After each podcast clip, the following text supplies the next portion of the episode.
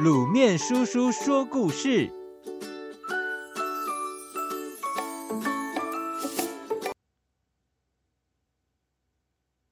十三郎机智捉贼。十三郎，宋神宗的臣子王襄敏的五岁幺儿。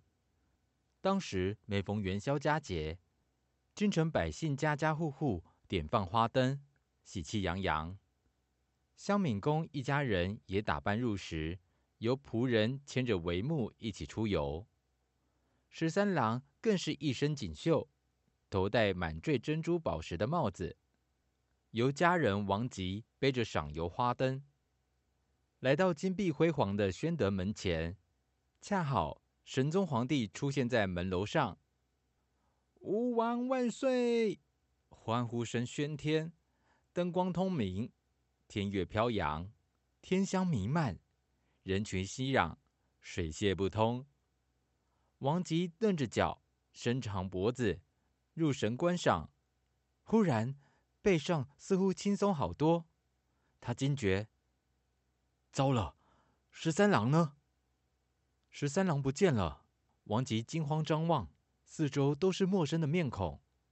他挤出人群，幸好遇见府中的人，赶紧问：“你们看见十三郎了吗？”“十三郎不是你背的吗？怎么问起我们了？”“哎呀，那一定是坏人抱走了。”王家人在熙熙攘攘的人群里呐喊呼叫，喊哑了也没有任何回应。有个家人说：“一定是盗贼冲着十三郎的帽子抱走他了，现在只好回家禀告香敏公，趁早派人捉贼才对呀。”王吉垂头丧气地去见香敏公，念念如如不敢直说。香敏公诧异地问：“慌慌张张的，一定发生什么事了吧？”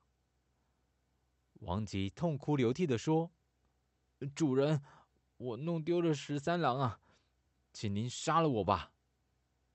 想不到香敏公却毫不在意地说：“哈哈，小事一桩，去的自己回来就好，何必慌张了？”十三郎呢？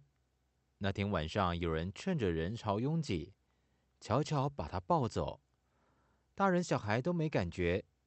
后来十三郎发现背他的人。怎么匆忙逃窜？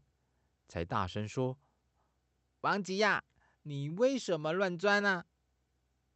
定睛一看，是贼呀，就把珠帽摘下来塞在袖中。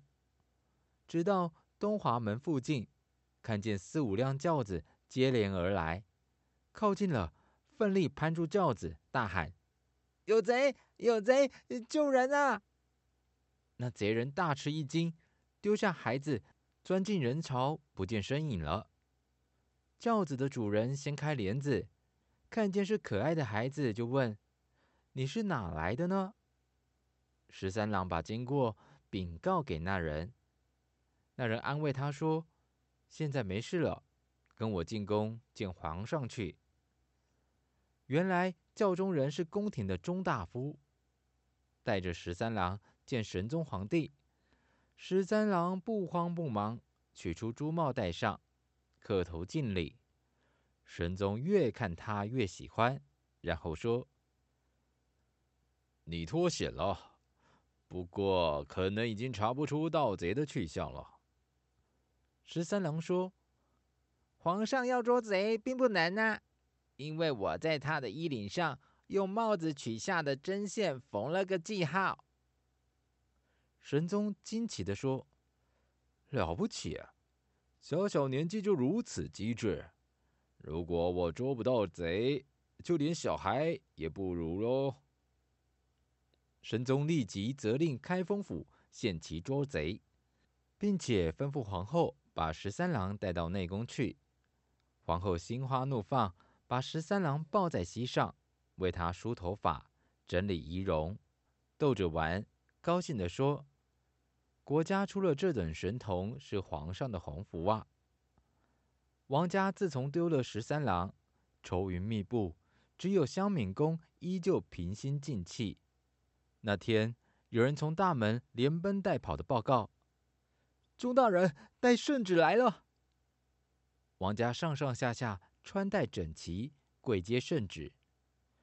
钟大人抱着十三郎，高声宣读：“乡闵公接旨，你在元宵节丢掉的孩子，朕捡到了，特地赐给押金的物品一箱。”奖赏聪明又勇敢、机智捉贼的十三郎。